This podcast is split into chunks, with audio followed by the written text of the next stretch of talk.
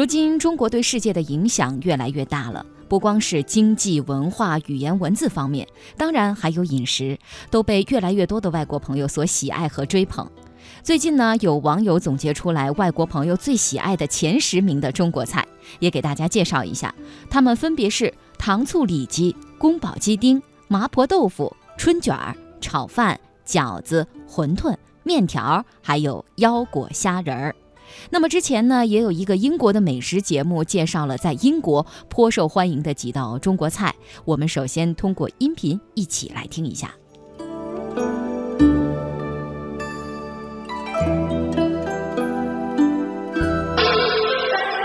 Tonight, I'll be showing you how to cook your very own dim sum feast at home.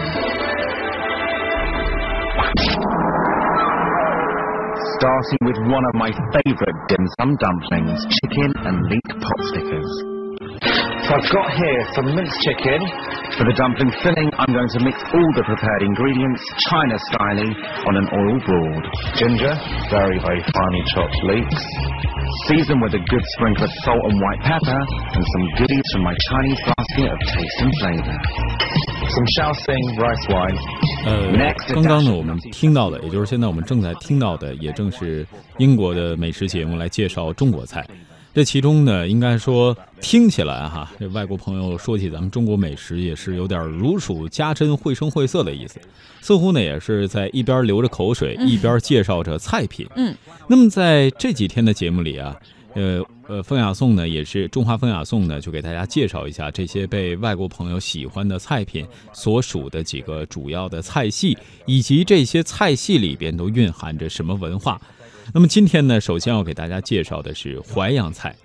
河豚呢是淮扬菜的典型代表，在淮扬菜里的众多江鲜当中，河豚呢是重中之重。河豚的肉质细腻，口感清香，十分珍贵。那么接下来呢，也是邀请您通过声音的方式，一起来感受一下河豚的美妙。小袁，给我拿两条河豚过来。好嘞。正是河豚上市的时节，在被称为“河豚之乡”的江苏扬中，特级河豚烹饪大师孔庆普熟练的将油在大锅中烧热。放入河豚肝脏和春笋翻炒，然后跟这个熬制的这个河豚油煸炒下，然后把这个河豚的这个油呢香味呢融进这个竹笋里面，然后再加鱼，那味道特别特别的鲜香。两条收拾停当、圆鼓鼓的河豚被小心翼翼地码放在锅里，加入清水，大火煮开，改小火炖煮三十五到四十分钟。等不到端上桌，香味儿先飘过来，用筷子轻轻挑开鱼肉，顿时鲜香扑鼻，鱼白比刚出锅的豆腐花还要嫩。肉很就化了。喂，你好，十月十五号晚上是吧？哦，二十五个人。哦，行行行。五十八岁的孔庆普打理着这家以河豚为招牌菜的餐厅，这个春天生意格外红火。尽管作为扬中河豚文化代表性传承人，做河豚的手艺在当地堪称一绝，他却总是不忘回味从前的味道。当年野生的河豚在村头烧河豚，村尾都能闻到香味儿，特别的鲜香。所以在我们这儿自古就一种说法：拼死吃河豚。河豚是原本多见于我国长江中下游的珍稀鱼类。与石鱼、刀鱼一起并称为长江三鲜。所谓“一朝食得河豚肉，终生不念天下鱼”。然而，如此美味却充满了神秘的危险。河豚毒素是自然界毒性最强的非蛋白物质之一，零点五毫克就足以致命。因此，河豚烹饪历来都有很多讲究。有河豚宰杀，挖眼睛啊、破肚啊，把这个卵巢和内脏和鱼鳃拿出来，因为这些个全是有毒的，包括鱼血。那么宰杀河豚之后，首先要顶清这些有毒的器官，然后深埋或者焚烧，不断的注水，让这个河豚血液随着流水把它带走。古时候在做河豚之前都要进行祈祷，都要进去烧上一炷香。尽管古人早已懂得了高温烹制或中草药浸泡去除河豚毒性的方法，但历史上因为吃河豚致死的事仍时有发生。孔庆普说，小时候吃河豚有很多规矩，比如邻居来家里吃河豚，一定会带五分钱硬币放在桌上。我当时就纳闷儿，怎么吃饭到我家吃饭还给钱？我家又不是开馆子的，是吧？后来我才知道，这是一个在我们这流传了几百年乃至上千年的这么一个民俗，就是告诉人们，我是自己花钱来吃的，一旦有什么问题，啊，责任自负。从苏东坡、梅尧臣到鲁迅，都留下不少赞美河豚的佳句。最耳熟能详的，莫过于苏东坡的“蒌蒿满地芦芽短”。正是河豚欲上时，也是这位著名的雅士曾经号称吃河豚也值得一死。也正是因为食用河豚的风险，一九九零年原卫生部发布《水产品卫生管理办法》，明确规定河豚鱼不得流入市场。然而一纸禁令并没能杜绝人们拼死吃河豚。倒是让食用河豚进入了政策的灰色地带。扬中市河豚协会会长何百彩说：“在一千六百多年前就开始吃河豚的扬中，民间食用河豚从来没有被禁绝。既然扬中民俗已经注定了这个地方禁是禁不了，那么就加强引导。”争论调研整整持续了二十六年，直到二零一六年。农业部、国家卫计委和国家食药监总局才印发文件，有条件放开养殖河豚的生产经营，放开品种仅限养殖红旗东方豚和养殖暗纹东方豚，禁止加工经营所有品种的野生河豚。河豚养殖加工企业需要具备特定资质，尽管有诸多限定。被禁锢了近三十年的河豚产业，还是一下子步入了春天。我们扬州市河豚协会成立了河豚烹饪的培训学校，我们有整套的培训教材，同时呢要经过严格的考试，过关了、及格了，才能发给河豚烹饪厨师证，才能上岗。我们杨总真正收河豚的厨师很多啊，大概我们不完全统计就五六千人。不过，如今即便没有禁令，想吃野生河豚恐怕也不可能了。从上世纪九十年代开始，野生河豚数量便急剧减少，几近绝迹。扬中市何家港闸，六十六岁的渔民周桂英百无聊赖地坐在渔船上。这个河里啊，污染太大，对我们开的这个航道啊也有影响，不好捕鱼我们渔民真的了。嗯，现在说这个航道会比很早以前，比您小时候会变窄了吗？啊，变窄变窄。干杯！干杯！准备好我们那个。随着河豚养殖经营的合法化，如今在扬中品尝到河豚鱼并非难事。在淡水环境下养殖了三年的河豚，毒素含量也大大降低。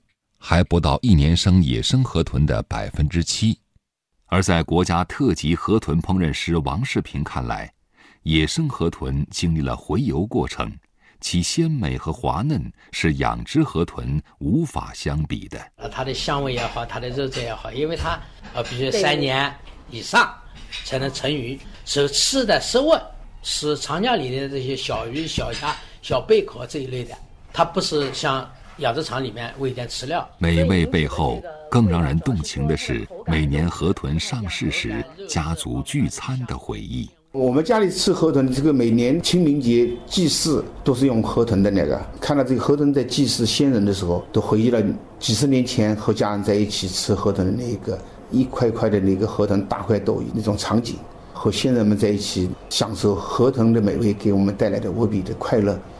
每当这个时候，感到鼻子有点酸酸的。二零零四年以来，扬州市每年都会办河豚文化节。扬州市河豚协会会长何百彩说：“为的就是对河豚的食俗文化进行抢救。”二零一七年三月十八日，扬州市河豚文化节启动仪式上，一千尾河豚被放流长江，游向大海。人们期待着它们明年春天的回游，也追忆着长江里曾经经常捕获河豚的那些年。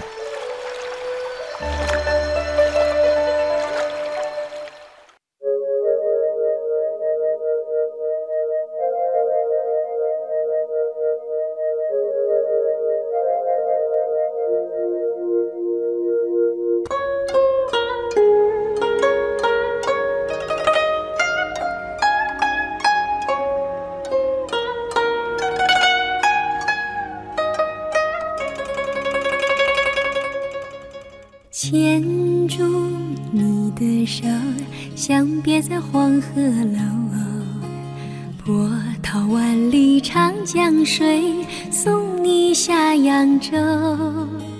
真情伴你走，春色为你留。二十四桥明月夜，牵挂在扬州。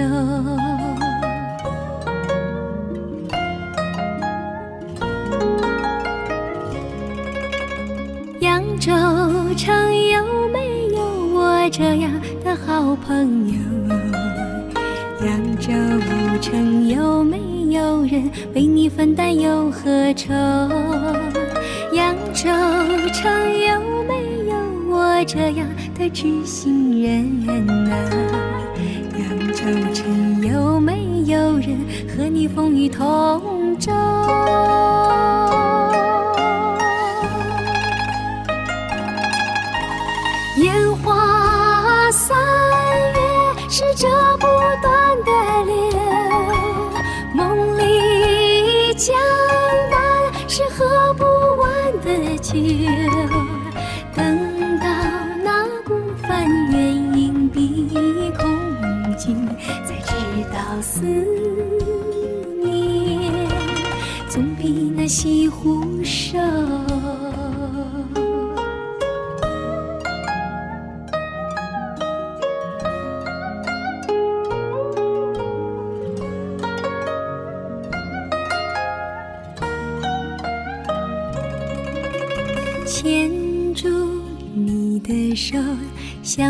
在黄鹤楼。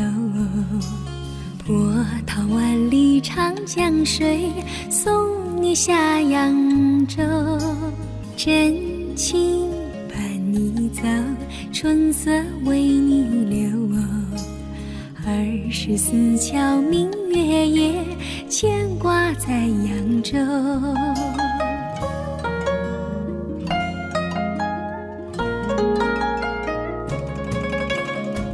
扬州城有没有我这样的好朋友？扬州城有没有人为你分担忧和愁？扬州城有没有我这样的知心人呐？扬州城有没有人和你风雨同舟？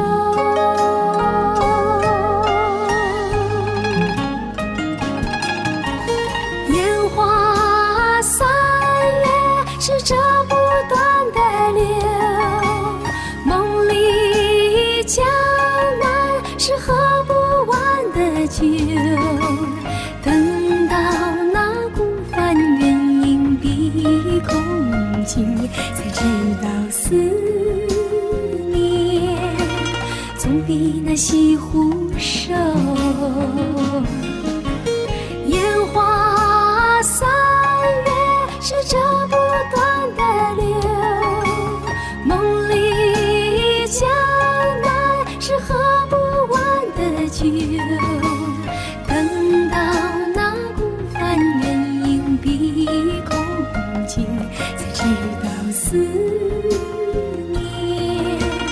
总比那西湖瘦。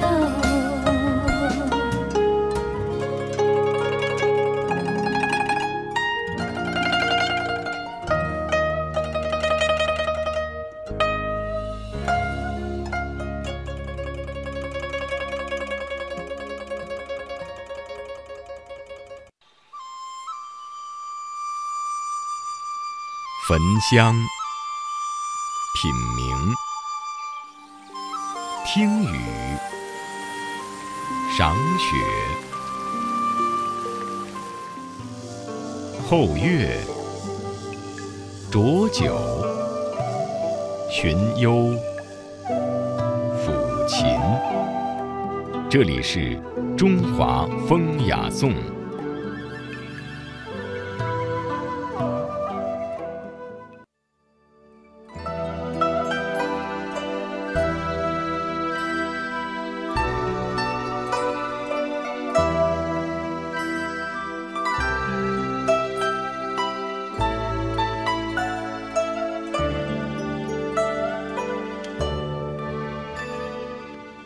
中华风雅颂，欢迎你的继续锁定收听。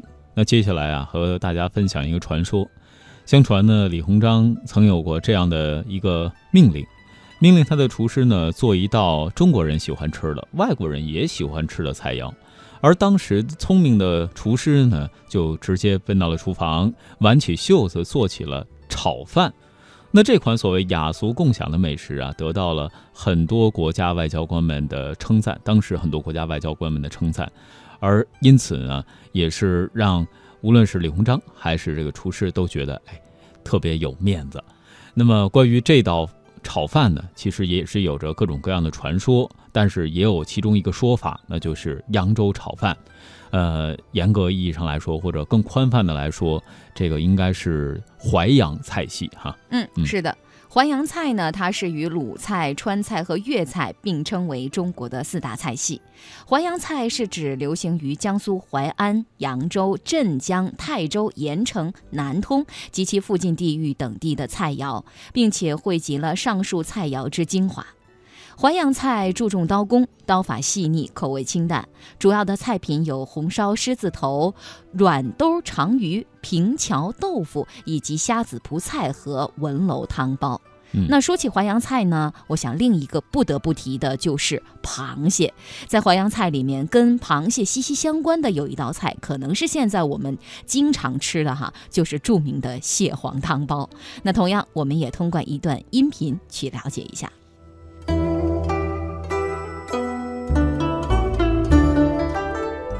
晋江的蟹黄汤包名扬海内外，是有名的小吃。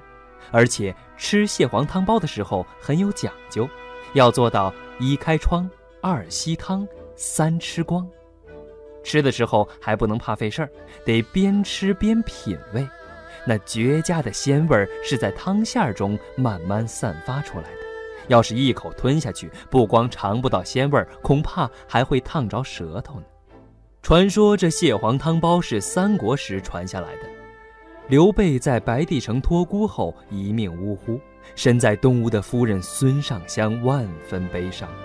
忠于爱情的孙尚香遥望滚滚大江，满含悲愤地登上北固山。她祭拜过上苍和丈夫亡灵后，跳入了长江。后人为了追怀孙尚香的忠贞贤淑，用面粉包上了猪肉蓉和蟹肉馅的馒头去祭祀他。这种肉馒头味道鲜美可口，竟引来了不少美食家的关注，很快就成了饭店餐桌上的热门食品。从三国起，代代相传至今。